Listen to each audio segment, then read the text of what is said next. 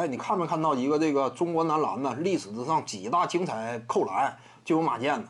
他那个差不多仅次于易建联，马健来一个非常写意的这种海底捞月式的背扣啊，侧向背扣还是非常漂亮那一球啊。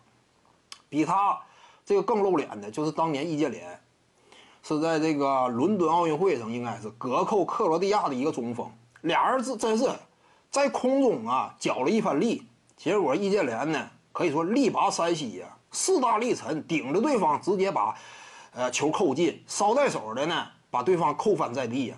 落地之后，这个易建联呢还死亡凝视了一下。通常啊，就尤其在那个阶段、那个年龄段的易建联，一般不干这事儿。就场上易建联就是哎，这球打进了，往往也相对腼腆。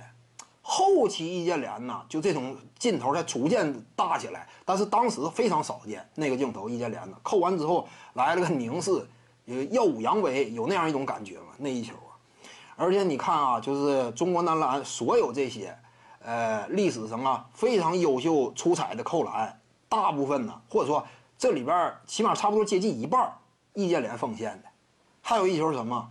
当时零八年中国面对美国队。呃，易建联脑后摘瓜呀，就是姚明呢三分线以外被放空了，他来了个远射，结果打铁，易建联呢眼疾脚快呀，冲上去拔起来就是一个补扣。那会儿是摘谁的瓜？脑后摘的安东尼的瓜呀，摘甜瓜的瓜。当时这个易建联，安东尼被摘瓜之后也是咬牙切齿嘛。当时易建联这个扣篮呢，真是当时真是也。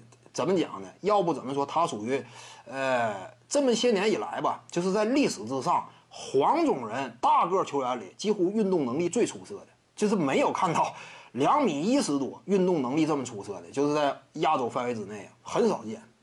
徐静宇的八堂表达课在喜马拉雅平台已经同步上线了，在专辑页面下您就可以找到它了。